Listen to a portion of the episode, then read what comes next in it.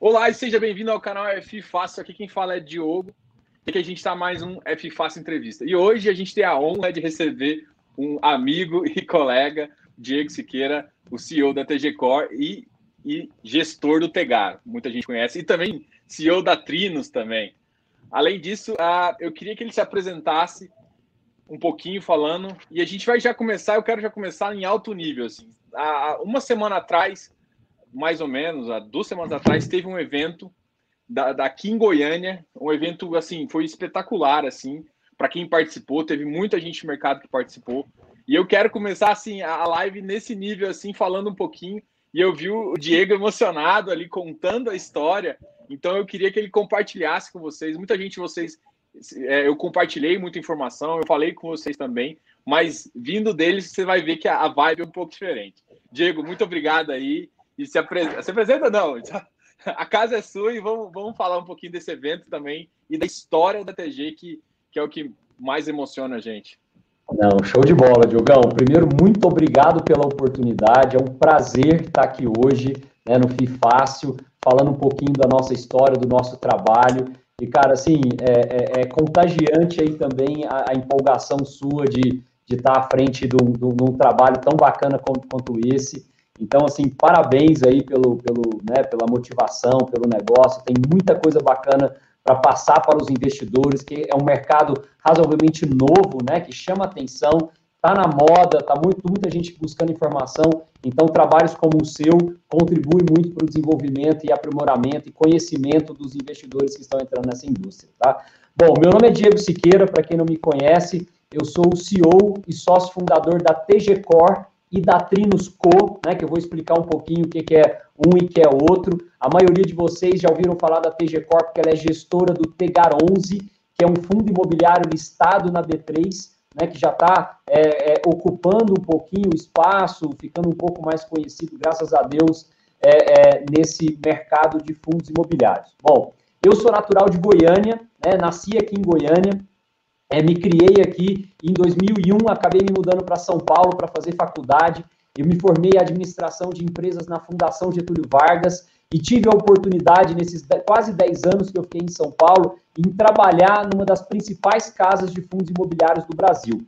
E foi lá nessa casa que eu acabei tendo o primeiro contato com essa indústria de fundos imobiliários. E aí, Diogão, eu gostaria de compartilhar que foi quando eu me apaixonei pela tese. Né? E o que mais me chamou a atenção nessa paixão pela tese foi a proximidade dos fundos imobiliários com a geração da riqueza. Quando você investe num fundo imobiliário, acaba, por exemplo, como o Tegar, a gente tem que pegar o dinheiro e contrata arquitetos, engenheiros, advogados, é, prestadores de serviços, construtoras, compra cimento. É, é, então, assim, acaba que a gente gera emprego, gera renda e gera crescimento econômico foi exatamente essa proximidade que me deu aquele clique. Eu falei, meu, é isso que eu quero fazer da minha vida. É por esse caminho profissional que eu quero seguir. E desde então, é, eu só trabalho e só penso, só busco, só traço o meu caminho dentro da linha dos fundos imobiliários no Brasil. Tá? Só que nessa época, Diogão, eu percebi que as grandes gestoras só olhavam para o Sudeste, só queriam fazer negócio no Rio, São Paulo, né? E só com os grandes incorporadores, né? Cirela, MRV, etc. E eu falei, pô, não é possível que não tenha oportunidade fora do Sudeste, que não tenha oportunidade, é, é, que não tem. Tá ruim a som? É, o som tá um pouquinho. Tá um pouquinho. Acho que seu microfone ficou um pouquinho mal encaixado. Melhorou? Vê se melhorou aí. Melhorou? Alô, teste, um, dois. Ainda tá um pouquinho, mas. Vou de novo aqui. Melhorou ou não? Será que é o, o, outro aqui? Deixa eu ver. Melhorou? É, o som tá bom, é que tá dando um chiado no final, mais ou menos. Mas vamos, vamos, vamos tocando para. Pra... Deixa eu ver se volta. Nada? Tá ruim? Tá péssimo? Deixa eu tentar então mudar aqui rapidinho. Deixa eu ver aqui, Diogão. Áudio, microfone. Ficou mudo. Ficou mudo. Alô? Eu acho que é o da, da, da câmera. Não, agora ficou melhor. Agora ficou melhor. Ficou melhor? Ficou sem bater. Agora ficou. Boa. Melhorou. Tá bom. Então vamos lá. Desculpa, pessoal, problemas técnicos aqui. É, então, é, é, eu vi que essas, essas grandes gestoras só faziam negócio no Sul e Sudeste com os grandes incorporadores. Só quando eu vi o tamanho do mercado, Diogão, 80% do mercado imobiliário brasileiro estava na mão do médio e do pequeno empreendedor regional. E apenas 20% estava na mão dos grandes incorporadores. Falei, meu, não é possível. Algum momento alguém tem que trabalhar com esses médios empreendedores no interior do Brasil. E foi em cima desse sonho, em cima dessa oportunidade, que eu decidi sair da gestora que eu trabalhava, né, com o sonho de montar uma empresa, um fundo, uma gestora, para trabalhar nesse outro mercado do interior do Brasil, do médio empreendedor imobiliário regional. Né? Então, esse sonho começou em 2009, nós completamos agora, na semana do evento, aí, dia 21 de setembro, 11 anos de empresa, como gestora com a licença CVM da TG Cor, foi desde 2013, tá? Então tem um bom caminho aí pela, é, é, é, é percorrido. É, e a nossa tese é ancorada em cima disso, tá? A Trinos, que eu fiquei de explicar para vocês, é a nossa holding, é a empresa que controla todo o processo, e embaixo dela, como é, detentora de 100% das ações da TG Core, a Trinos é dona de 100% das ações da TG Core, e a TG Core é a nossa gestora, que faz a gestão dos fundos, que é através dos fundos que a gente capta recurso para poder investir no segmento imobiliário do interior do Brasil, em regiões que crescem, etc. Tá? Então, essa é basicamente a nossa história. A gente tem um propósito muito claro que a gente apresentou naquele evento, né, Diogão? Que foi muito legal, que é um propósito que é desburocratizar, democratizar, inovar e transformar o mercado imobiliário brasileiro. E a gente não consegue fazer isso com uma, duas, três, dez pessoas. Nós temos um exército de pessoas aqui, mais de 300 pessoas, que no evento que o Diogo participou, a gente teve a oportunidade de levar todos esses, os principais líderes dessa, dessa, dessa cadeia, desse processo, para falar com os digitais influencers aí, explicando o que, que cada peça nessa cadeia faz. Então, a gente tem um tripé de sustentação nosso, que é o ter, fazer e entregar. Né? O ter é ter o capital dos fundos para poder investir nos investimentos. Fazer é todo o back-office, o controle e monitoramento que nós temos aqui dentro para permitir que esse investimento seja bem feito. E entregar é entregar o bem mais valioso da maioria das famílias brasileiras, que é o lar, né? A gente atua muito no mercado residencial. Né? Então, em cima disso, a gente fez esse evento que o Diogo mencionou para mostrar todo esse propósito, mostrar todo esse tripé, nessa espinha dorsal de trabalhar no interior do Brasil com médio empreendedor imobiliário regional, né, conseguindo é, unir, né, fazer a ponte desses dois mundos, que é o mercado financeiro tradicional lá da Faria Lima, com a economia real do mercado imobiliário do interior do Brasil. Essa é a nossa missão e a gente faz isso com muita paixão, com muita garra e vontade de cada vez estar melhorando a nossa estrutura para o mercado. Não, isso é muito legal, né? E além desse evento, assim, eu só queria que o pessoal também entendesse que, a, apesar da TG Core, o fundo, acho que, que a maioria daqui conhece, que é o Tegar 11, existem o TG Liquidez, tem vários outros fundos que vocês também utilizam para completar também toda uma cadeia da gestão, né? Então, só comente quais, mais ou menos, tem esse, quais são esses fundos, uh, qual é o segmento que cada um atende, até para o pessoal de casa conhecer um pouquinho mais a, a, gestora e entender como é a cabeça, a cabeça de vocês. Não, excelente. A TG Core é uma gestora voltada 100% para o mercado imobiliário, então a gente não faz nada que não seja mercado imobiliário.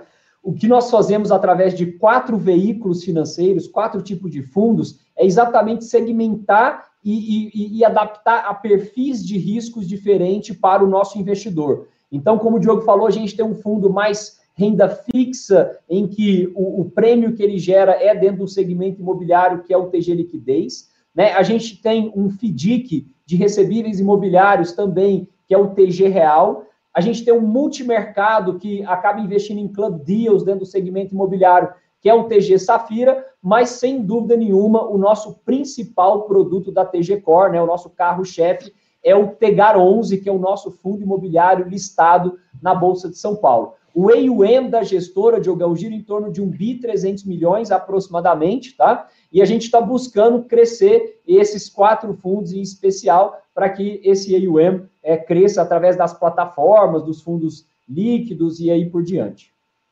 Ah, bem legal. E assim, teve sucesso muito grande agora nessa emissão, né? Conseguiu captar um belo volume. O fundo vai para mais de 700 milhões de PL aí, e a gente sabe que você tá com a cabeça aí de, de uma meta aí de chegar num, num, num bi. É, como é que você vê hoje em dia um mercado, uh, é, o mercado de fundos imobiliários também, e o mercado em geral de, de, de mercado? Isso também falou lá, né? Eu sei que eu estou querendo tentar trazer um pouquinho das informações que vocês passaram lá para o pessoal aqui. Então, qual é a visão de vocês de mercado? Se o mercado comporta cada vez mais fundos igual vocês? Eu já sei a resposta, mas eu quero que você fale para o pessoal lá.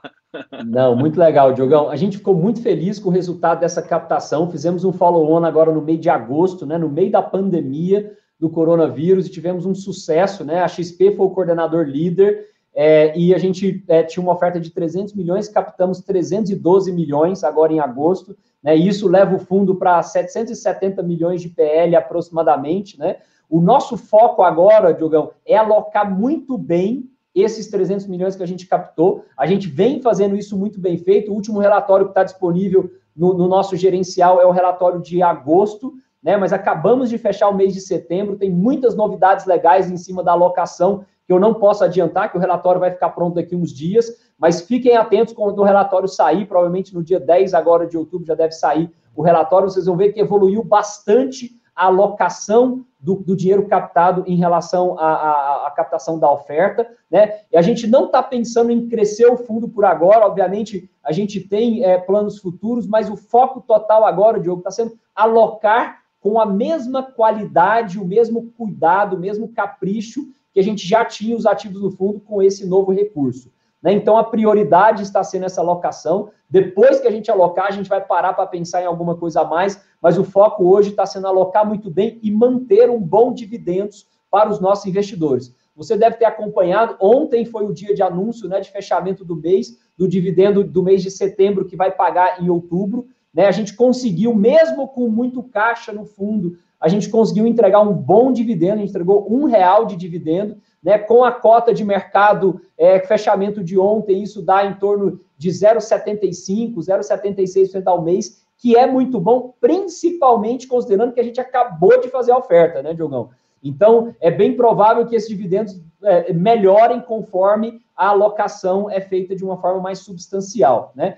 Agora, em relação ao tamanho de mercado, a gente sabe que esse mercado ele é bilionário, ele é trilionário, né? A gente, sem dúvida, é, é, é, é, nos orgulhamos de ter sido uma das gestoras pioneiras a olhar esse interior do Brasil. Lembrando que a gente vive num país de extensões continentais, em que tem muita riqueza, muita oportunidade, que a maioria dos fundos acabam se restringindo só aos grandes centros e ao sudeste brasileiro. A gente veio desbravar esse Brasil do interior, atuando no Mato Grosso, no Pará, né, que tem lá o cinturão da soja no Mato Grosso, Pará, na região do Matopiba, né, que é a maior fronteira de crescimento agrícola do Brasil, que é sul do Maranhão, sul do Piauí, norte da Bahia, norte do Tocantins, e também aqui no estado de Goiás, onde fica a nossa sede, né, e no Triângulo Mineiro e interior de São Paulo, essa mancha central do Brasil, né, e fazendo uma análise muito simples, Jogão, da, da capacidade instalada no Brasil, ou do addressable market, né, é, tem um estudo da FGV, que inclusive acabou de ser atualizado, mas de 2018, muito legal, e do JP Morgan, que nos lembra o tamanho desse mercado. Eu vou passar bem rapidamente aqui para vocês. Né? Todo mundo sabe que o Brasil tem em torno de 210 milhões de habitantes, mas pouca gente lembra que nós temos em torno de 72 milhões de residências. Tá? Com o crescimento natural da população brasileira, nós vamos ter uma demanda, de acordo com esse estudo, em torno de um milhão e meio de novas residências todo ano.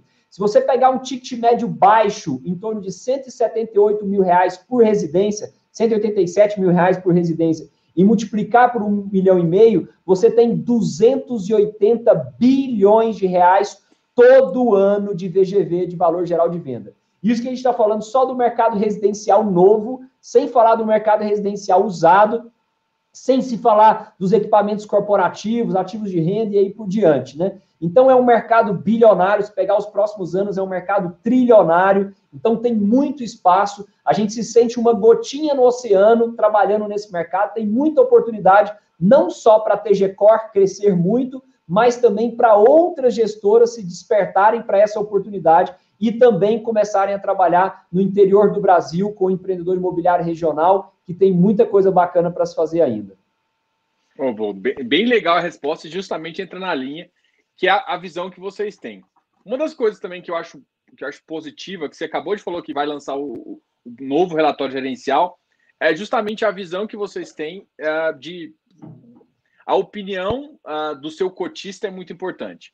Se você, se você pegar, eu acho que no, no último ano, acho que o relatório só aumentou, só passou, só passa mais informações, aquela dá para até entender, ó, isso aqui está um pouco fora do meu parâmetro, isso aqui está. Então, a, a, ideia de transparência em relação a, ao relatório é muito grande. E também um comentário bem positivo aqui é que vocês realmente escutam é, todo mundo. Então, é, eu já, já, já vi muita gente conversando. Eu já mesmo conversei com o Vinícius, com o pessoal, e já falei: olha, pô, isso aqui seria legal. E próximo mês vocês conseguem colocar. Eu acho que é, essa visão também é, é muito legal dessa proximidade e de vocês escutarem. Então, assim, você já deve ter escutado isso, que tipo, o seu relatório ali está num, num top 3. Então, faz sentido o alinhar o crescimento do Tegar a também essa, essa, essa, essa transparência que a gente consegue analisar no, no relatório gerencial?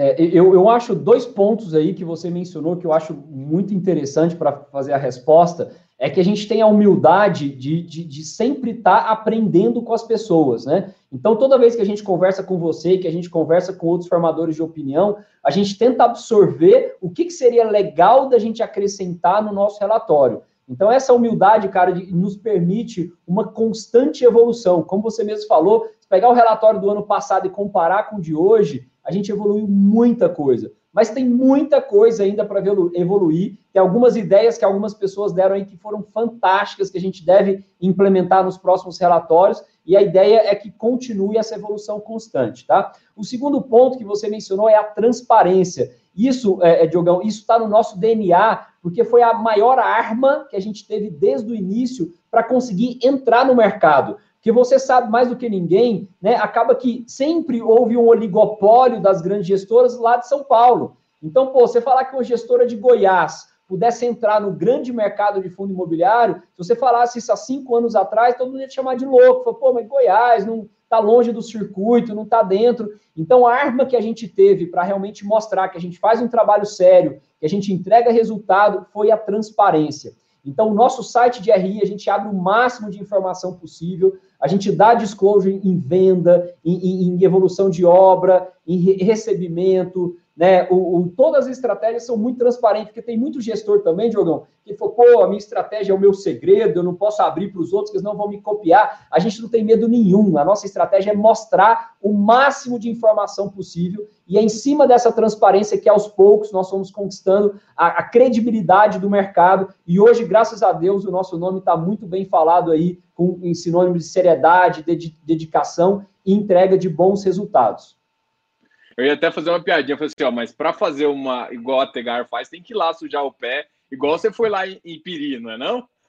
tem que ir lá sujar, é. visitar empreendimento. Não Eu só ser que... transparente, tem que sujar a botina de, de lama, não tem jeito, Tem que sujar galera. a botina de lama, não tem como ficar limpinho de terno, não, é basicamente não, não isso mesmo. Tá bem legal, então. Uma das coisas também que eu acho que faz sentido, eu, eu gosto de mostrar duas pegadas em relação a esse tipo de fundo. É, uma, a gente mostrou que é um pouco do mercado, da sua visão de mercado. A segunda é a sua estratégia. Eu, vou, eu quero falar isso um pouquinho mais para frente. E a terceira é a originação de negócios, né? E eu acho que essa é uma das áreas que eu, eu acho, sei lá, talvez o coração. Talvez você pode até falar que é o cérebro, alguma coisa assim, mas eu vejo como coração ali. Porque é de uma operação boa, de uma seleção boa de operação, é, tanto uh, passivamente ou ativamente, você indo atrás ou recebendo a operação e fazendo uma diligência nela para entrar, isso talvez uh, mostra o, o quão o fundo é bom. E eu queria que você, moço, falasse um pouquinho desses processos que você tem, justamente o pessoal também entender como que vocês pensam para uh, ah, nessa linha de, de conhecer mais o fundo e conhecer mais vocês. Não, com certeza, Diogão, eu concordo com você que o coração dessa gestão é escolher bem os ativos, né? Então a gente tem um time de originação muito robusto, é um dos maiores times da empresa hoje, em que a gente faz a prospecção tanto ativa como passiva, tá? Da forma passiva, a gente tem em torno de 200 parceiros espalhados para o Brasil inteiro, que todo mês trazem operações novas para serem analisadas, tá? Da forma ativa, Diogo, a gente criou uma estrutura de machine learning que a gente vai lá, né, primeiro faz um mapeamento estratégico no Brasil para identificar através de índices macroeconômicos, PIB per capita, PIB da região, é, da, da, cidade, é, geração de emprego, quantos empregos geraram e, e, demissões tiveram nos últimos, nos últimos anos, crescimento populacional, divisão de faixas de renda e aí por diante. Uma vez a gente mapeou as cidades que têm maior potencial de crescimento ou que tiveram um histórico de crescimento bastante robusto nos últimos anos, a gente, através do, do robozinho de machine learning, a gente vai lá no diário oficial daquele município e consegue pegar nos últimos 24 meses todos os empreendimentos imobiliários aprovados naquela região. E com esses empreendimentos, a gente usa o Big Data para identificar quem que são os empreendedores, quem são os donos do terreno, e através de um, de um time de originação ativa, a gente vai lá bater na porta do cara para explicar toda a nossa tese, explicar o que, que a gente pode agregar valor para esse empreendedor imobiliário e de que forma que seria essa parceria, sendo um eventual CRI, né, que o Tegar tem uma parte da sua carteira em recebíveis imobiliários, ou sendo um eventual equity, que seria o Tegar, que tem a maior parte da carteira, a gente entrar de sócio com esse empreendedor imobiliário nesses empreendimentos. E aí, depois que esse, esse empreendedor gostou da ideia, seja passivo ou ativamente, na, na relação de originação, ele entra numa esteira de pré-análise, análise, uma confecção de um teaser, e esse teaser tem todas as informações de viabilidade, é, projeções de velocidade de venda, custo de obra, despesas, receitas, etc., para chegar na conclusão de margem, TIR, é, margem, TIR, exposição máxima, entre outros, e isso é submetido a um comitê. Né, um comitê que eu faço parte, outros diretores da companhia fazem parte, Lembrando que esse comitê é necessariamente feito por unanimidade, então todos os diretores têm direito a veto. Se um, um diretor fala, puta, não senti tão bem com esse ativo, ele é vetado e não tem, não tem o que fazer, um tem direito a veto e acabou. E uma vez sendo unanimidade aquele empreendimento, ele ainda passa por uma diligência, então aprovou em comitê, ele vai para uma diligência profunda do time jurídico que você conheceu, e aí pega antecessores, certidão vintenária, processos, sócios, puxa a capivara de todo mundo, você não tem nenhum tipo de problema de imagem, etc. E ainda toda a parte de aprovação é revalidada. Depois que passou pela diligência, aí sim tem o gol final, que a gente faz as alterações societárias, os contratos eventualmente necessários e o aporte de capital do fundo. Ano passado, Diogão, nós analisamos 740 empreendimentos imobiliários nessa esteira que eu mencionei para vocês agora, tá? Esse ano, até agosto, já foram mais de 600 empreendimentos imobiliários analisados.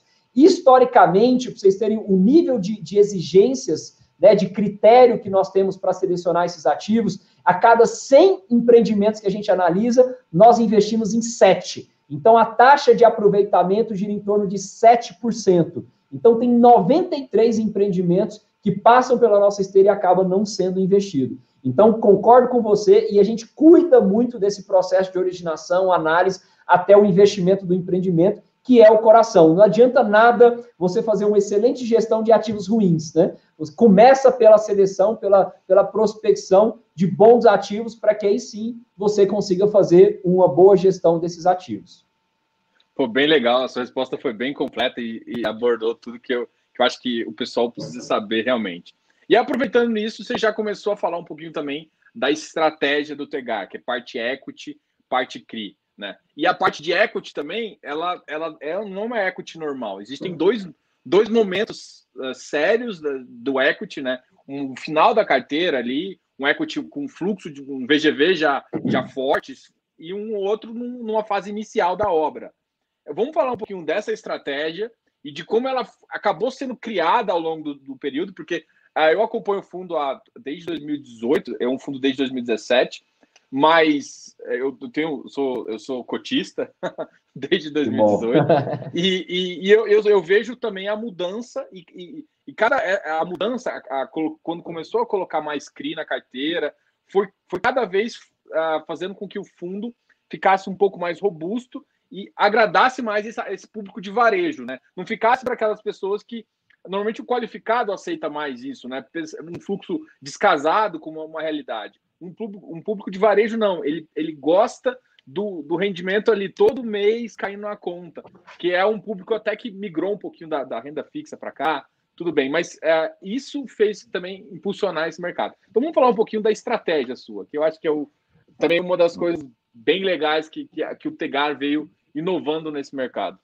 É, não, com, com, certeza, Diogão. E foi exatamente uma construção né, com, com a maturidade e com o amadurecimento da própria gestão e do próprio fundo que a gente conseguiu esse objetivo. Né? É, é, o Tegar é um fundo híbrido, né? Para quem não sabe, parte do patrimônio dele, em torno de 25%, está em operações de recebíveis imobiliários, operações de CRI, né? E os outros 75% aproximadamente estão operações de equity que são operações que o fundo entra de sócio nas SPS, que são as empresas criadas para desenvolver os empreendimentos. Né? SPS, para quem não sabe, são é, sociedades de propósitos específicos, tá? Então, ela é criada especificamente para desenvolver um determinado empreendimento, tá? Então, de forma híbrida, a gente vai equilibrando essas duas estratégias porque o CRI, na essência, quando você entra no CRI, você já é capaz de gerar caixa, porque no mês seguinte já tem PMT e você já tem caixa suficiente para pagar a distribuição de dividendos. Então a gente foi equilibrando o CRI, no começo a gente tinha mais CRI e depois a gente foi entrando nos equities. Que os equities, quando você entra em fases mais iniciais, ele não tem geração de caixa, ele é mais consumidor de caixa. E a gente teve a sacada, pô, eu não posso ter um percentual relevante do fundo em equities em, em fase inicial, que eu não vou ter caixa suficiente para pagar bons dividendos. Então, o fundo foi amadurecendo e a gente foi priorizando entrar em equities e empreendimentos que já tivessem maduros e com capacidade de geração de caixa para pagar bons dividendos. Né? E aí, o, mesmo aqueles que eu entrei lá atrás, em fases iniciais, foram amadurecendo e esse fundo foi é, é, tendo uma carteira tanto de CRI como de equity amadurecida com uma geração robusta de caixa e por isso que a gente está conseguindo entregar um bom dividendo para os nossos investidores. Se pegar os últimos 12 meses aí, a gente tem uma média muito boa de dividend yield mensal, né? Se pegar o ontem que a gente publicou o dividendo de setembro, que vai ser pago agora em outubro, foi um real de dividendo, pegando na cota de fechamento de ontem, isso dá 0,75, 0,76% no mês de dividend yield considerando que a gente acabou de fazer no follow-on, eu acho que foi uma excelente, um excelente resultado. Conforme essas alocações vão sendo feitas, este dividend vai melhorar com o tempo. Então, eu acho que o fundo passou por um amadurecimento, que teve um pouco mais de CRI, depois a gente posicionou em equity, tomando cuidado de ter equity em fases mais evoluídas, para que também sejam geradores de caixa. E hoje ele pegou uma tração, ele pegou, é, virou um ser vivo, Diogo que, que, que os vários empreendimentos que nós entramos lá atrás agora estão é, é, é, é, desabrochando, né? estão passando a ser geradores de caixa, então isso cria uma sinergia muito positiva, que eu concordo 100% com você, que é graças a essa evolução e essa maturidade que a gente aos poucos foi também conquistando o público de varejo, né? Afinal de contas, hoje o fundo está com mais de 4, 40 mil cotistas, mais de 40 mil cotistas, a liquidez diária média está girando de 3 a 3 milhões e meio dia de secundário, que é um valor também já bastante expressivo, isso graças a todo esse amadurecimento que o fundo é, é, percorreu em todos esses anos. Pô, parabéns aí, é realmente um trabalho. Eu vou aproveitar é, uma pergunta aqui do Eugênio, que é justamente o seguinte: é uma visão nova, não é exatamente o Tegar, mas é tipo uma ideia que ele está querendo saber em relação à ATG. E assim, eu vou falar. Eu vou fazer a pergunta, mas uh, a TG tem previsão de lançar algum novo produto, algo 100% equity, para o público que não precisa daquela consistência. Justamente é o que a gente falou, né? O, o Tegar, no começo, ele tinha uma pegada um pouco assim, aí ele foi mudando, adquiriu mais público de varejo, mas eu acho que tem, tem, tem investidor que ainda, que, que ainda gosta também de, um, de, um, de, uma permuta financeira, entrar naquele começo da permuta financeira e já sair uh, no final do, do equity ali, que também que eu acho que todo mundo acaba vendo que é onde tem as maiores tiers, né? Onde tem o maior risco, mas também onde tem maior tier também. Vocês pensam em fazer voltar também, ter um, um fundo mais dedicado a esse tipo de, de produto? É, é, excelente pergunta que foi colocada. Eu já tive algumas conversas com alguns investidores aí bem, bem preparados que fizeram a mesma pergunta. É, é, a princípio, não, tá, Diogo? Os, no, os nossos esforços, principalmente no Fala Fundo Imobiliário, estão voltados 100% para a gestão do Tegar, tá? Então, a ideia é manter essa estratégia, eu acho que tem muito para crescer, originar, etc. com a estratégia atual do Tegar. Né? A gente, é, é, é, como eu disse, a gente está focado na, na, na, no investimento dessa última oferta do capital que nós acabamos de, de, de, receber, mas a princípio a gente não tem plano de criar um fundo mais, mais é, é puro sangue equity, que não tem uma, uma, uma recorrência de frequência de distribuição. É, quem sabe no futuro, depois que a gente achar que essa estratégia é, ela, ela já amadureceu mais atual, a gente pode pensar em alguma coisa futuramente, mas a princípio, no curto prazo, a gente não tem planos de lançar um novo produto diferente, não. Aproveitando em planos aqui, e, e, e por exemplo, um, um, fundo voltado a papel, high yield, ou um fundo, um FOF, alguma coisa nesse sentido assim, é, é uma coisa talvez mais próxima da, da é, TG? Eu acho que o mais próximo aí, Diogão, é alguma coisa relacionada à FOF, né? Que acaba que, é, como a gente está na indústria, a gente é obrigado a monitorar o mercado como um todo, então a gente tem bastante conhecimento dos fundos bons, o que tem oportunidade, etc. Então, o FOF não é uma coisa que a gente tira de, de cabeça, não. Né? Mas fundo de, de CRI, fundo de papel, raio de não, Tá? A ideia é manter a estratégia do Tegar nessa estrutura híbrida que a gente acabou de apresentar e, quem sabe, alguma coisa relacionada à FOF. É mais ou menos o que a gente tem de plano aí no curto médio prazo. Legal. Então agora eu quero falar um pouquinho da. voltar aquela história do sujar o pé um pouquinho, né? Que eu estava vendo no, no, stories de vocês, o, o Instagram, acho que da, da, Trinos, né? E tava você e o, e o Pedro é, fazendo uma visita em Piri. Para quem não sabe, Piri é Pirinópolis, né, o Reserva Pirinópolis, que é um loteamento que está dentro do fundo. E, além disso, não é só nesse fundo que você, você participa, né? Ah, você faz visitas em vários outros fundos, e não só você. Eu vejo, eu vejo seus engenheiros também postando que estão em loteamento. Esse tempo atrás eu até vi o Rodrigo, o, Rodrigo Colombo, é, ele foi com vocês em alguns, em alguns outros uh, empreendimentos também conhecer, que é, e é essa, essa proximidade com, com o pessoal, com o pessoal de vendas. Inclusive, eu acho que teve, teve um evento também de vendas aí na, na própria TG. E eu acho que assim, a vendas talvez é o que segura o VGV. Então, fala dessa proximidade que vocês verem e como vocês enxergam o seu parceiro, o seu sócio ali, que é o, é o empreendedor, né? Que é quem é, precisa é... do fluxo de caixa. É, e isso eu acho que não tem como responder essa pergunta, que foi muito bem feita, sem falar de como que funciona essa parceria com o empreendedor imobiliário regional.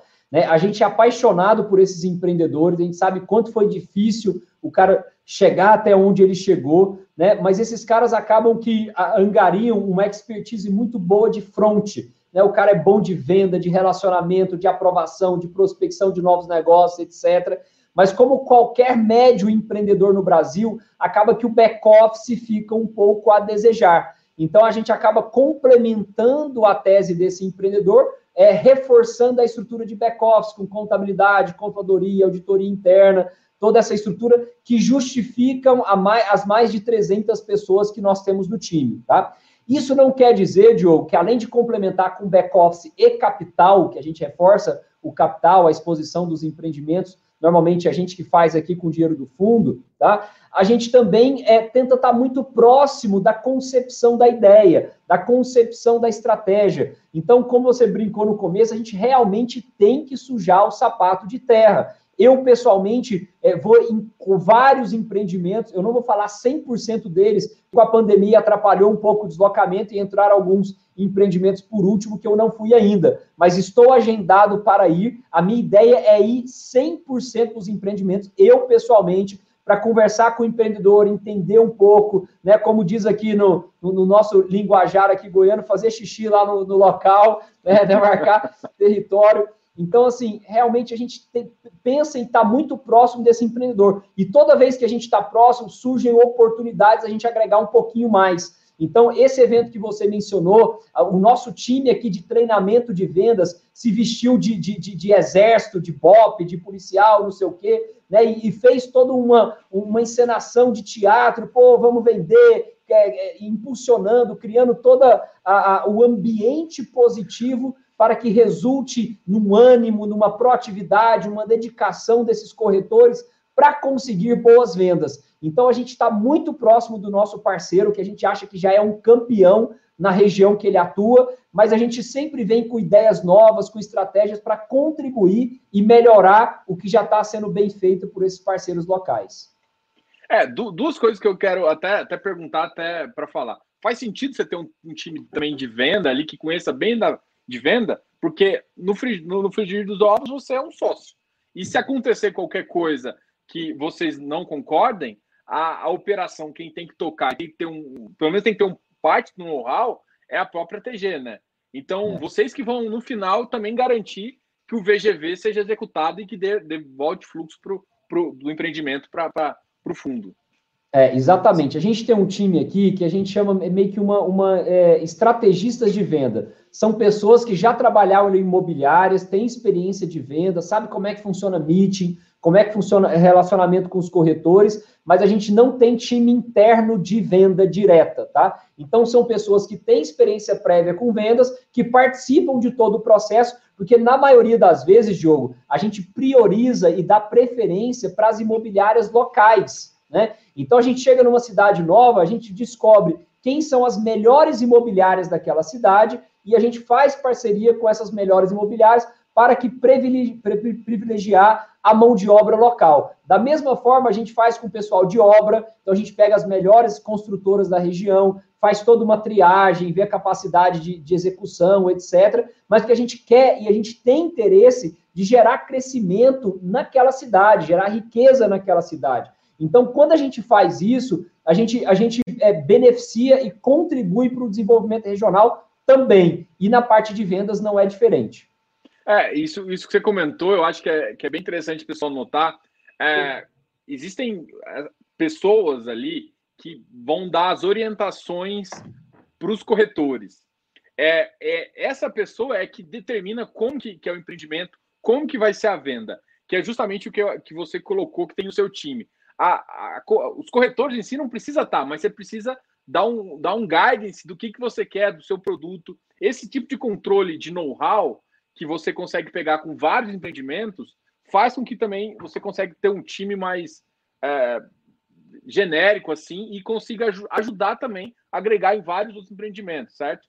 Eu acho que essa essa ideia de, de você se conseguir ter, por exemplo, você não precisa ter um time de, de é, você não precisa ter um, time de obra dentro, mas desde que você tenha um time de engenheiro que, que pega alguma algum know-how de um loteamento aqui e passa, não, vamos executar dessa forma diferente e passa a bola. Você só tem que saber o macro para fazer isso. E mesmo assim, você tem que estar próximo. Então, cê, basicamente isso que vocês fizeram, né? E vocês montaram um time para fazer isso. Tanto na parte de contabilidade, controlando back-office. Eu estou falando demais aqui. Deixa eu falar, deixa você falar. eu, eu, gostei dessa estratégia, entendeu? De ter esses heads de cada setores para controlar esses empreendimentos e para pegar um pouco uh, e passar a informação para as outras pessoas. É, não, a, a, essência é exatamente isso que você falou, Diogo, porque eu brinco aqui com o nosso time e falo, amigo, a gente tem que saber fazer tudo para não fazer nada. Né? É mais ou menos isso. Você tem que saber fazer tudo, tem que saber vendas, tem que saber engenharia, tem que saber controles e aí por diante, mas no fim do dia é para coordenar muito bem porque no fim do dia o empreendedor parceiro tem tudo isso lá na ponta. Só que a gente tem que ver, pô, a parte da cobrança está sendo bem feita? Como é que está a qualidade? As regras de cobrança estão sendo bem feitas? Na parte da cobrança, muita gente foca só no, no, na pessoa inadimplente. A gente prefere focar no adimplente, aquele, aquele cara que está pagando em dia, a gente mandar informação para ele, falar as coisas legais que estão acontecendo no empreendimento, evolução de obra e aí por diante. Então, tem uma série de estratégias que a gente consegue agregar bastante tendo essa proximidade com o nosso parceiro empreendedor imobiliário regional. Bem legal. Um, um dos focos de vocês em equity sempre foi é, residencial, uh, residencial, prédios residenciais e tudo mais. E agora, pelo menos em Goiânia, sim, eu acho que em muitos outros mercados também, está tendo um, um boom uh, desse mercado. É, é, é, de se esperar que grande parte do portfólio, não sei se nem pode comentar tanto, eu sei, mas uh, que parte desse portfólio é, vai acompanhar um pouco dessa, dessa volta desse mercado. Acho que esse mercado residencial realmente, a, o pós-pandemia agora, eu estou vendo muitas obras acontecerem, estou vendo o, o, os, os, os, grandes os grandes construtores, incorporadoras, fazendo, mexendo bastante as coisas para fazer lançamento agora. Então, faz sentido eles precisarem de capital, e, e, uma das formas de capital é justamente um fundo como o Tegar, que está capitalizado, né? Isso. Eu, eu, eu sei que não, não, não, tem como você adiantar muita coisa, mas a visão, de, a visão desse, desse mercado é realmente essa, né? O crescimento é. que o pessoal está esperando. É, não, exatamente, Diogo. A, a, nossa vertente sempre foi residencial, é o mercado que a gente acha que tem mais potencial e tem mais resiliência à crise, inclusive. Afinal de contas, a gente vive no, no Brasil, né, que tem volatilidade o tempo inteiro. Então, a gente sempre é, gostou mais do residencial, apesar de que a gente tem algumas apostas fora do residencial um pouco menores em relação ao percentual do fundo, né? Mas, sem dúvida nenhuma, a gente vai surfar, a gente já está surfando essa onda do crescimento, em especial do segmento residencial, tá? A gente, com, a gente já tem um pipeline, tinha um pipeline muito forte, né? Mas está chegando muita coisa todo dia aqui para a gente, e a gente está sabendo muito bem aproveitar. É impressionante, Diogo. Além de, de você ter eh, o mercado transparecer que está subindo obra, tal, etc., é impressionante o que veio melhorando a velocidade de vendas dos empreendimentos nesses últimos meses. Mesmo com a pandemia, eu acho que é um mix da, da questão dos juros baixos, né? Que os financiamentos aí estão sendo mais acessíveis por causa dos juros baixos, mas também desse momento que as pessoas na pandemia tiveram um momento para repensar um pouco onde que elas moram, quais são as prioridades da vida, tal, etc. As pessoas às vezes se sacrificavam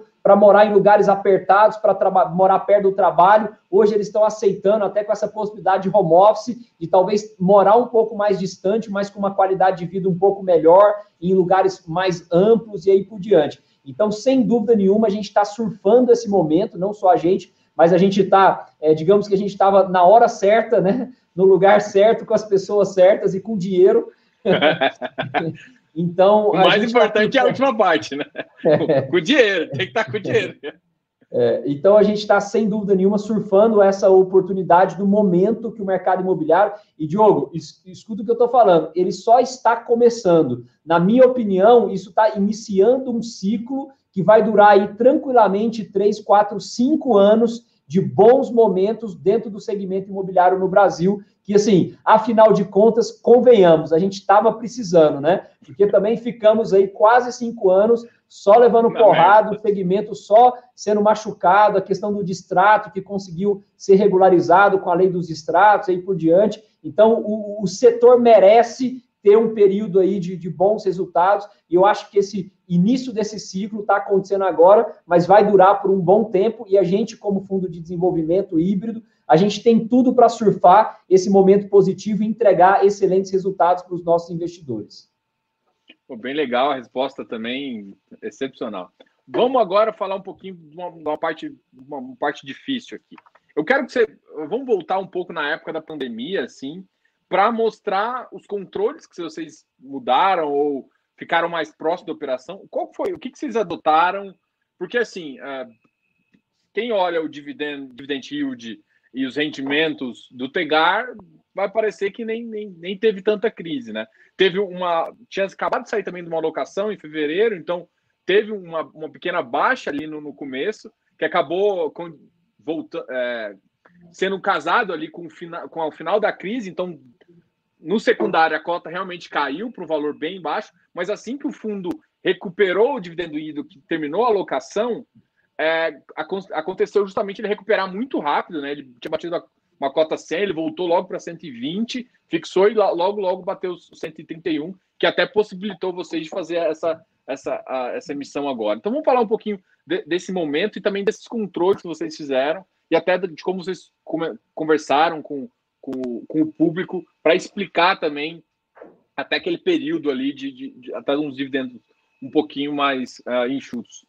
É, você falou muito bem, Diogão. Acabou que coincidiu, a gente tinha feito uma oferta no final do ano passado, né? E o fundo não estava tão maduro como está hoje. Então acabou que com a oferta do ano passado o dividend yield caiu um pouquinho, né? E a cota começou a sofrer por causa dessa queda do dividend yield e veio a pandemia, né? Naquele momento de pandemia, foi um Deus nos acuda, uma incerteza de todos os lados, né? Eu divido em dois principais momentos: o momento do pânico, que foi o final de março e o mês de abril, que ninguém sabia o que ia acontecer, aquele inimigo invisível que apareceu de repente na vida do mundo, né? Ninguém sabia se, pô, vai ter cura, não vai, vai todo mundo morrer, não vai. Então, realmente foi um período muito delicado, né? É, que a inadimplência dos empreendimentos aumentaram, tá? Então, as pessoas, pô, na incerteza, não vou pagar, vou esperar mês que vem. Nesse momento, a gente montou um comitê de crise e nesse momento a gente tentou aproximar o máximo que nós pudemos do comprador final de imóvel. Então, a gente montou aqui uma espécie de um call center para todos os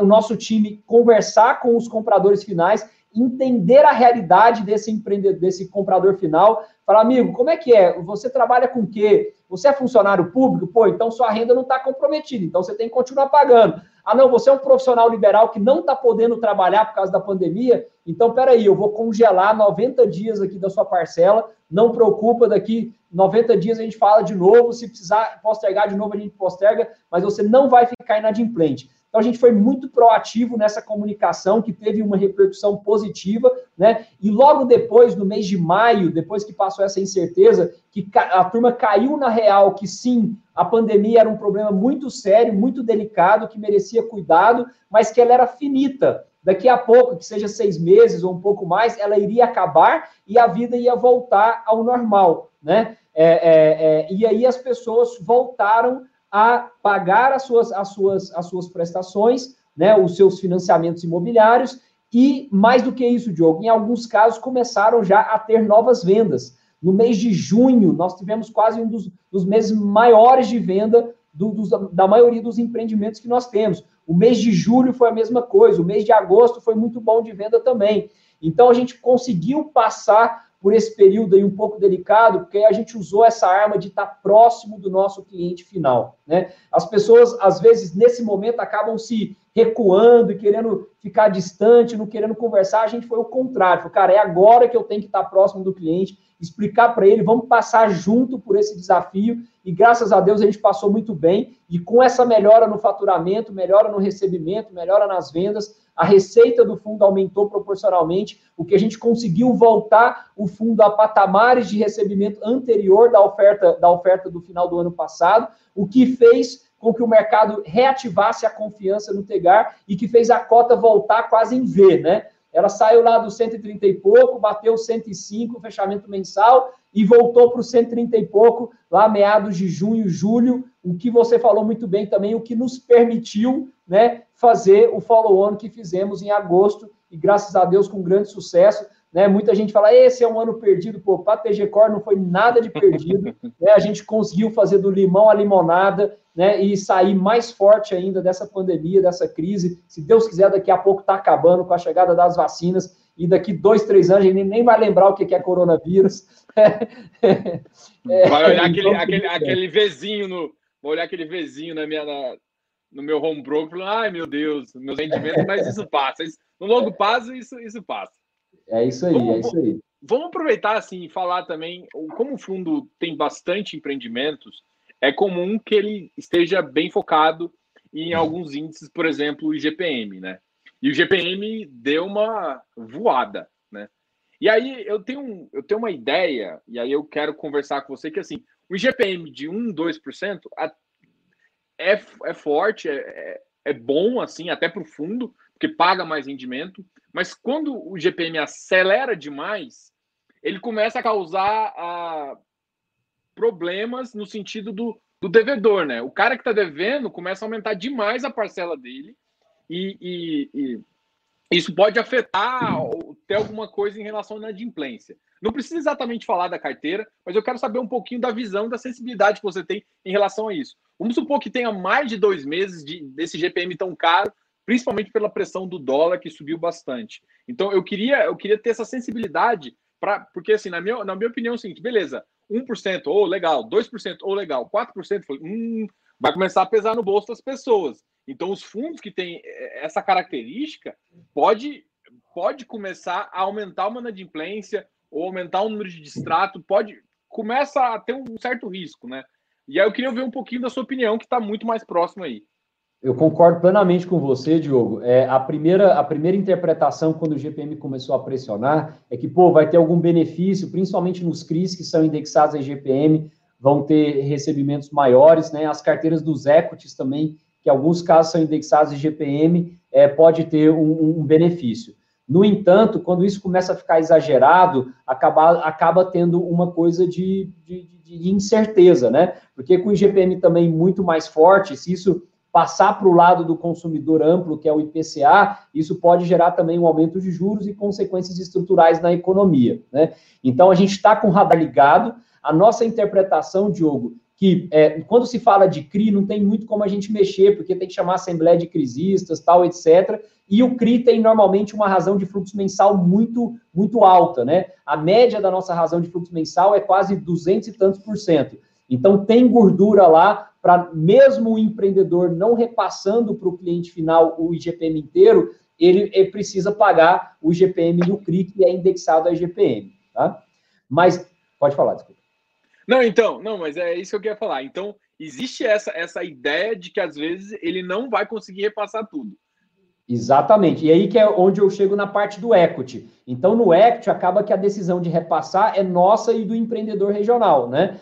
Então, com certeza, em alguns casos, a gente vai ter que pensar muito bem de que forma que a gente vai repassar e se vai repassar esse GPM tão alto. Talvez fazer uma espécie de swap, uma troca de indexador para o IPCA, que é menos volátil, né? Possa ser inteligente. Inclusive, Diogo, é um movimento que a gente já vem fazendo há alguns anos, tá? Toda vez que a gente entra no empreendimento que está mais no início, a gente prefere colocar o IPCA como indexador do que o IGPM, porque historicamente o IPCA é muito menos volátil, né? Então ele dá uma estabilidade, o que pode ajudar a não causar problema para o comprador final de imóvel. Então, na minha humilde opinião, Diogo, o que pode acontecer é os empreendimentos que estão atrelados à IGPM não repassarem esse aumento tão alto para o consumidor final para não ter um aumento de inadimplência. E uma das alternativas de se fazer isso é trocar o indexador para o IPCA, que não está a níveis tão altos como o do IGPM. Pelo contrário, está bem comportado até.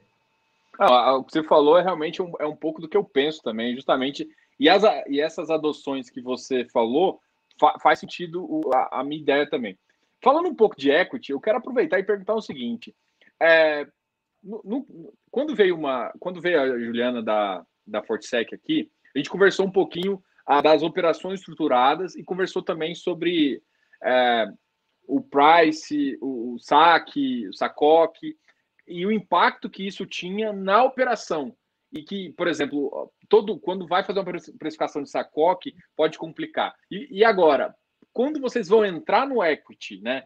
É, tem alguma hora que vocês falam assim, olha, pô, Sacoque a gente não não entra, não dá certo, porque ele começa a explodir a dívida, e principalmente agora, nesse caso, seria uma, um mau negócio, assim, né? E, mas em outra em contrapartida também, assim, pô, GPM ou alguma outra coisa, ou um price, ou, ou um saque. Qual que. Saque price normalmente o pessoal gosta mais. Alguns preferem até price em termos de, de Uh, uh, então, então, vocês têm alguma escolha? Vocês têm alguma preferência quando vocês entram de equity? Porque você até mencionou, acho que no começo da nossa conversa, que é, vocês faziam algumas sugestões para ver se casavam para vocês realmente se tornarem sócios. Vocês não iam em torno de sócios de qualquer forma. E esse, um desses casamentos é justamente essa mudança, às vezes adotar um índice IPCA, adotar um price, mudar uma tabela sacoque para uma saque. Esse é o tipo de coisa que também vocês fazem? Com certeza, a gente agrega muito nessas discussões, né, na hora de tiver na concepção ali do empreendimento junto com o parceiro regional, né, e sem dúvida nenhuma a escolha do indexador, a gente já vem com essa bandeira há bastante tempo de tentar colocar o máximo possível de IPCA devido à menor volatilidade em relação ao IGPM. Em relação às tabelas de amortização, a gente influencia bastante também. No entanto, tem alguns casos, Diogo, que a região trabalha com aquele tipo de tabela. Então, se o mercado inteiro trabalha com uma tabela X e você for com uma tabela diferente, e a sua parcela inicial for duas vezes mais cara do que a parcela do concorrente, o concorrente vai vender tudo e você não vai vender nada. E o que, que nós fazemos para mitigar isso, Diogo? Na nossa viabilidade, a gente considera é, carecando qualquer tipo de potencial juros é, é, é, por, por fora da carteira. Então a gente considera, cara, se eu tivesse uma tabela price aqui sem juros nenhum por fora fecha a conta, a viabilidade fecha. Pô, mas na região trabalha com gradiente. Pô, fecha a conta se eu puder abrir mão da gradiente, fecha a conta mesmo assim, fecha a conta e a gente segue. Porque nessa crise de 2015, 16, 17, Diogo, muitos empreendedores que tinham feito tabela sacoque, o que, que eles tiveram que fazer? para não aumentar a inadimplência, eles tiveram que abrir mão do repasse dos juros por fora anual, tá? O que, que ele fez na prática? Ele simplesmente transformou uma tabela gradiente em price de uma forma pontual, né? Então, é, é, a gente respeita muito a cultura, o modus operandi da região e do parceiro, mas a gente faz as nossas análises sem considerar esses juros a mais. Se ele vir bem, se ele não vir bom também, o empreendimento faz sentido. Mas nessa concepção, a gente tenta, sempre que possível, usar a tabela price, indexar no, no, no, no IPCA, né, e fazer, entre outras sugestões, dentro da concepção desses empreendimentos. Pô, eu gostei muito da sua resposta, e assim, eu já escutei isso também de outras pessoas, né? E é engraçado porque é o seguinte, só para o pessoal de casa entender um pouquinho, por exemplo, como a, a, a parcela ela vai ser reajustada ao longo do período, por exemplo, é, ela, se você pode, se você vender na praia, você teria que vender um lote, por exemplo, a 400 reais. Se o seu concorrente estiver vendendo a 200, a, a pessoa ela não vai olhar que que essa parcela de 200, no final vai estar tá pagando 600, 700. Ele não vai olhar isso, ele vai olhar que ele está pagando 200 agora. E é, e é, esse, esse é o problema, assim, que, que tem essa diferença de carrego. E aí, para a operação, o que eu escuto também é exatamente isso. Olha, sabe essa gordura que está sendo reajustada? Não, eu não considero isso para operação, e se ela ainda estiver de pé sem essa gordura, eu topo entrar. Então, é, essa gordura também, ela acaba no final entrando como benefício também, né? Sim, é, é uma mais, né? aumenta... né? é uma mais opcional e não necessariamente condicionante para que a operação fique de pé. Exatamente isso, Diogo. Então, ela, por exemplo, no final, então, principalmente, você consegue ter uma gordurinha a mais ainda dentro de que. Então, você tem ainda mais espaço, principalmente quando a carteira já está mais madura, você tem mais espaço. É, é esse, é esse o raciocínio mesmo. Pode me corrigir, tá? Eu estou falando muito Não, é exa exatamente esse raciocínio. Você utiliza isso como uma análise de prêmio e não de premissa. É, é isso que, isso que eu queria é, escutar, e assim, eu acho que o pessoal agora entendeu também como que é, porque todo mundo acha que é muito fácil fazer equity. Eu acho que. Não sei se você, todo mundo. Você parte, o pessoal parte dessa premissa. Não sei se, se, se acontece com você. Não, é fácil. É só ele tornar sócio. Eu vejo mais ou menos o empreendimento. Mas fala aí, quanto de suor você tem aí Nessa... Cara, é, não, não, não é fácil, assim, é, é, tem, tem dois tipos de perfil de pessoas, tem, tem gente que acha que é muito fácil e tem gente que acha que é muito arriscado. Então, a gente conseguiu aqui mostrar que tem toda uma elaboração, né, todo um time por trás, toda uma série de controles e decisões que tem que ser feita, né, para a gente conseguir mitigar qualquer tipo de, de risco e também mostrar que não é tão simples assim que você tem não só. É, é, é, a gente brinca que não é um investimento de tela, que não é só investir e depois ficar na tela torcendo para dar certo. É um investimento de hands-on, é um investimento que a gente tem que ir para o campo, tem que acompanhar, tem que entender, tem que ficar em cima para o negócio não ir para o lado errado. Não, show de bola. Eu vou aproveitar aqui, eu já estou perguntando demais, mas tá bom. À vontade. É, eu vou falar o seguinte: vamos, eu, queria conversar, assim, você, você mencionou a parte de risco também. E aí eu queria entrar em algumas operações uh, mais delicadas. Inclusive, você coloca, você coloca para quem tá, gosta de olhar o relatório como umas bolinhas vermelhas. E uma, eu acho que das, talvez a mais clássica, que o fundo carrega o mais tempo e que já gerou, a, já gerou algumas discussões, foi justamente o, talvez o shopping de Valparaíso, né? É, que vocês sempre estão trazendo algumas estratégias e aí eu quero fazer essa pergunta, né, da estratégia que vocês estão fazendo no, shopping e tudo mais, e também na maturidade do fundo agora, cada vez com PL maior, em relação a esse tipo de operação. Porque o que eu penso, assim, é que operações de high yield e, e operação, uma hora ou outra, algum estresse vai rolar. E aí você tem que ter o quê? Um time legal, que vai te dar suporte, um time uh, de vendas, de engenharia, que vai te dar o suporte, no caso você tiver que assumir a SPE, isso tanto para o CRI quanto para. E é isso que, que, que, torna um time mais completo, né? Não é, não é não pensar que não vai acontecer. Até para quem de casa com, comprando, tem que saber o seguinte: beleza, um fundo maior é melhor por quê? Porque a, a porcentagem de risco de cada operação é muito menor. Isso faz com que, se der um problema, é menor. E, e tem que saber se o know-how da casa consegue é, realmente é, resolver o, o problema, né? Eu queria que você falasse, falasse um pouquinho do Valparaíso e depois dessa história. Eu ficava contando uma história toda. Mas Não, faz, que... faz, faz, muito sentido o que você falou, Diogo. Isso faz parte da, do amadurecimento e da maturidade, que é um dos grandes objetivos nossos, que é ter uma carteira o mais pulverizada possível, né? Então, principalmente pós essa oferta, a gente não vai ter nenhum ativo com mais de 5% do patrimônio do fundo. Né? Então, a gente, na pior das hipóteses, a gente teria 20 ativos com 5% cada um do fundo. A gente tem muito mais, são 64 ativos hoje e nenhum tem mais de 5% do fundo, incluindo o shopping de Valparaíso, que vai, agora após a oferta, ter menos de 5% do patrimônio do fundo. Apesar de ter um patrimônio muito pequeno e, ele é, e é um pouco distoante da nossa, a, a, da nossa estratégia principal, que é o residencial, que tem a maior parte do PL do fundo, com certeza, o, o Shopping de Valparaíso, na minha opinião, ele vai ser um dos ativos mais rentáveis da nossa carteira. Só que ele é um dos ativos mais rentáveis de uma forma um pouco diferente. Por quê? Porque a gente entrou num shopping que era um shopping popular, parecido com aqueles shoppings do Braz, em São Paulo, com lojas menores, né?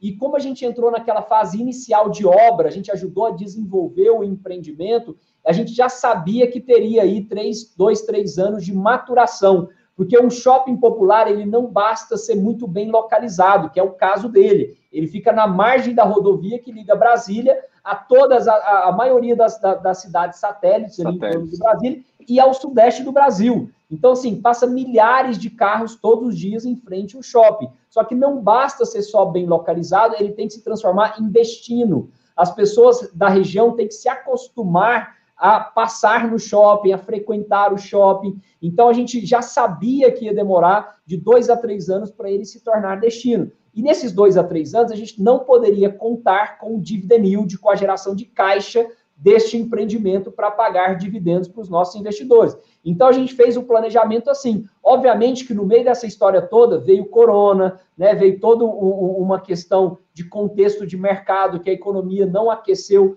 como todo mundo achava. Então, ele acabou, esse período de dois a três anos se estendeu para três ou quatro anos. Mas a gente continuou firme, como você mencionou, né, com o time é, em cima. Então, fez uma série de gatilhos de transformar esse ativo em destino. Então, a gente colocou lá um call center que tem vários funcionários. Criamos, fizemos uma parceria com uma grande empresa de, de, de academia low cost, que já já vocês vão ficar sabendo, né, para colocar lá uma academia de mais de 1.200, capacidade de 1.200 alunos lá dentro.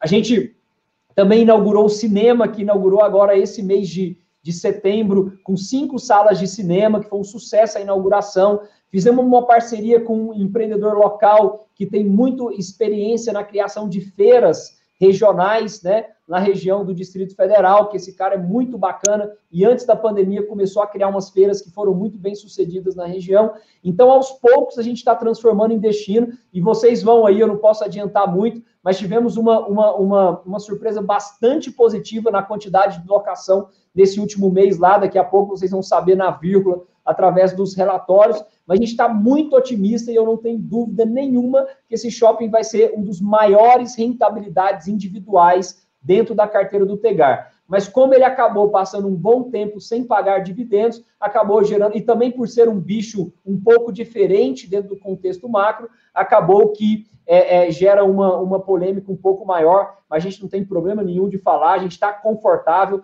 está tranquilo, a gente acha que vai ganhar bastante dinheiro, e daqui a pouco, né, quem sabe, pô, um shopping desse com NOI positivo, operacional, um fundo grande que é especialista em shopping, paga um cap rate aí de 10, 12%, a gente ganha quatro, cinco vezes o dinheiro que a gente colocou nesse empreendimento e distribui tudo para o nosso investidor de dividend yield. Né? Então, assim, é, é, eu acho que vai ser excelente, mas mais do que isso, o Diogo, você bateu num ponto muito importante, né? A gente tem toda essa estrutura de pré-análise, análise, de originação, mas invariavelmente, né, por fatores externos, por vários fatores, podem acontecer do empreendimento ou outro não andar conforme o esperado. Né? A gente tem um caso do empreendimento aqui que a infraestrutura estava 100% pronto por causa de uma mudança de controle na empresa de eletricidade da região. Acabou que demorou dois anos para ligar a energia do empreendimento que estava com a obra pronta.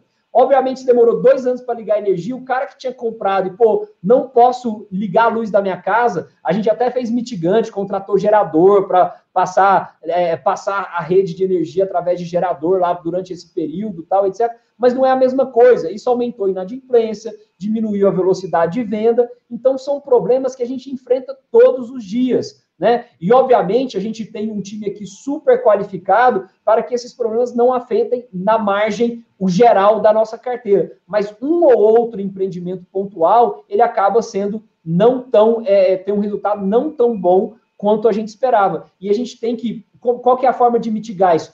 ter uma carteira bem pulverizada e diversificada, tá? E graças a Deus, o Tegar passou esse período de arrebentação, né? O período é mais turbulento de, de formar essa carteira e hoje ele tem a maturidade de ter nenhum empreendimento com mais de 5% da carteira, na maioria é muito menos do que isso, porque nós temos 64 empreendimentos hoje na, no nosso portfólio, né? Então, o que nos permite, obviamente, né, de ter alguns empreendimentos que a gente precisa dar uma atenção um pouco maior, e o contrário também é verdadeiro, tá, Diogo? Tem alguns empreendimentos que a gente acha que vai ter um resultado X, e na verdade tem uma baita de uma surpresa que a velocidade de venda foi mais alta, que o preço que a gente conseguiu foi maior, que teve uma série de eficiências, e o resultado desse empreendimento bomba. Então a gente tem que saber administrar, e é isso a beleza de ter um fundo mais maduro, um fundo com uma carteira bem pulverizada. Eu brinco que o Tegar não é uma tese óbvia, mas é uma tese testada. Esse fundo foi criado em dezembro de 2016, ele começou a rodar na bolsa em 17, como você falou. Então a gente já teve oportunidade, tentativas de erro. Pô, vamos virar para cá, não, vamos voltar para lá. Então hoje eu falo com convicção que é uma tese testada e validada que dá certo. O que a gente tem que fazer é continuar fazendo mais do mesmo, bem feito, com paixão, com dedicação e vontade, com que a gente busca fazer e colocar a cultura para que todos do nosso time aqui tenham esse mesmo sentimento de amor que a gente tem pelo Tegar e pelos outros fundos da TG Core. É, show de bola, show de resposta aí. Bom, é, já estamos em uma hora aqui. Eu quero fazer umas perguntas. Eu vou, vou, vou perguntar de novo aqui em relação ao. A, vou fazer três perguntas para finalizar. Uma é. Eu já até comentei no começo, você, você deu uma ensaboada, falou: não, não, vamos vou focar agora em crescer, vou focar agora em, em fechar meu pipeline. A primeira é pegar um, bi. é, mas é uma visão que sim você tem e, e, uma outra. Aí depois a gente, eu gostaria que você finalizasse também uma visão a sua econômica, pensando na curva de juros e, e quanto isso ainda pode impulsionar o nosso mercado. E, e finalizando aquela visão de imobiliário também, só para a gente fechar assim, em termos de otimismo, em termos de, de, de, até maturidade do mercado, né? Mas eu quero pegar um bi, hein? Diogão, isso eu acho que vai ser uma consequência do trabalho e da interpretação do mercado, do nosso trabalho, né? Mas, como eu mencionei, o nosso foco principal hoje está sendo em alocar muito bem o dinheiro que a gente acabou de captar, tá? Então, a gente não está pensando agora em follow-on, não está pensando em novas ofertas, né? De novo, depois que a gente alocar, a gente pode começar a pensar sim, e eu acho que é um caminho natural, né? Se a gente estiver entregando um bom trabalho, se o mercado estiver interpretando um bom trabalho, a gente pensar em crescer o fundo. Mas hoje o foco total é em alocar bem uh, o capital que acabamos de receber confiado pelos nossos cotistas, tá? É, em relação ao cenário macro, a gente está otimista sim, Diogo. É, eu acho que, como eu mencionei, a gente está iniciando um ciclo, principalmente da questão de juros baixos, e esses juros baixos, Diogo, não precisa ficar em 2%, não. A gente sabe que daqui a pouco vai subir um pouquinho, mas, cara, se esses juros ficar na casa aí de 5%, 5, 5,5% já está sensacional, né? A gente, a gente acha que a gente nunca teve isso antes no Brasil, não precisa ser tão exagerado em 2%. Então, se ele estabilizar aí na casa de 4,5%, 5% é excelente e a gente está iniciando um ciclo muito positivo no segmento imobiliário. No entanto, Diogo, a gente tem que lembrar que a gente vive no Brasil. A gente vive no país que precisa ainda passar por reformas estruturais, né? seja a reforma tributária, seja a reforma política. A gente espera que os governantes coloquem a mão na, na consciência e dê esse passo tão importante para a nossa economia. Então, apesar de estarmos otimistas, de estarmos crescendo, de estarmos buscando novos negócios, a gente sempre faz isso com muita cautela. Tá? A gente não vai pular de cabeça, então a gente vai lá, passa a mão na água, molha a nuca, olha de novo, revisa contrato, faz diligência e aí por diante para a gente não, não, não ter surpresas negativas. Então, é um otimismo, um otimismo com cautela, tá? Mas sim, a gente acredita que está iniciando um ciclo positivo no segmento imobiliário. A gente sabe que outros setores da economia vão demorar mais ou vão sofrer um pouco mais até se recuperarem dessa questão da pandemia, né? Porque é, é, é acabam que foram prejudicados de uma forma mais estrutural. Mas o setor imobiliário, pela coincidência dos juros baixos, ele, graças a Deus, não sofreu muito, né? Teve aquele mês lá, segunda quinzena de março e abril, que foi meio um, um barata voo aí de, de, de, insegurança, mas acabou que logo depois ele veio com muita consistência. A gente vê refletindo isso a quantidade de incorporadoras que estão listando, né, pedindo reserva para listarem o seu capital na B3. Né? Então, isso é um reflexo de um setor forte, um setor que tem oportunidades e que tem muita oportunidade. E a nossa bandeira, Diogo, é que, cara, o Brasil não é Rio e São Paulo. O Brasil ele é muito maior do que isso. Tem muita oportunidade no interior do Brasil e essa é a maior bandeira da, do, do TG Core, da, do Tegar 11, né, de que mais gestoras e a gente consiga crescer o nosso trabalho nesse interior do Brasil, onde tem muita oportunidade, com muito otimismo, com muito trabalho, mas também com muita cautela para não dar um passo maior que a perna, para não, não fazer nada que a gente vai se arrepender depois, tá? Então, eu acho que essa é a minha visão um pouco macro aí do setor e do, e do, do mercado imobiliário como um todo. Não, legal, eu acho que o pessoal consegue tirar muita conclusão. E uma das coisas que você falou que, eu, que é a minha cabeça também, gente, juro baixo não significa juro 2%. Entre 4,5%, onde a gente estava pré-pandemia, até 6 já é muito baixo para o padrão do Brasil. E isso já, já impulsiona muito o mercado, entendeu? E o mercado imobiliário é um dos que mais sente, principalmente que com 4,5 já possibilita o SFH de muita coisa, possibilita muita coisa. Gente, é lindo isso. Diego, muito obrigado pela essa conversa. Eu acho que a gente está conversando aqui já há um tempo. Eu curti muito essa, essa entrevista aqui. Quero te agradecer por você. Agradecer também agora, já pessoalmente aqui, pessoal, também, em ser convidado no evento de vocês, de completar 11 anos de trinos, né? Obrigado, e acho que a gente vai terminar aqui. Ah, só um detalhe, pessoal. Todos dão um like nesse vídeo, uh, se inscreva aqui no canal, mas lembre também, aqui embaixo tá, tá a descrição da, do Instagram da, da, da, TG, todos os canais da TG tá aqui embaixo na descrição, então tá querendo falar com o time da gestão, tá aqui embaixo, olha a descrição aqui embaixo, mas eles são muito acessíveis, né? Tem o RI, tem o, o, Instagram do Tegar, tem vários sites aí, inclusive tem um relatório gerencial também. É isso aí. Valeu, Diego. Obrigado. Diogão, eu, eu, eu, que agradeço pela oportunidade. Eu queria te dar os parabéns, cara, porque é, é, muito bacana quando a gente conversa com uma pessoa e vê o brilho no olhar, a paixão de estar tá feliz de estar tá fazendo o que está fazendo. E sem dúvida nenhuma, cara, é, foi uma das entrevistas mais legais que você conseguiu passar aí para o seu público, toda essa vontade, esse tesão que você tem nesse mercado, que sem dúvida é um mercado apaixonante, que cada vez mais atrai mais admiradores, mais interessados então, parabéns pelo seu trabalho, pô, e a TG Core sempre estará de portas abertas para você, tá? E, e, o que você tiver de ideias, sugestões, tá, é super bem-vinda. e vamos junto aí, vamos caminhar. Tem muita coisa para a gente crescer esse mercado juntos, viu? Parabéns e muito obrigado por mais essa oportunidade. Valeu, Diego. Pessoal, brigadão aí pela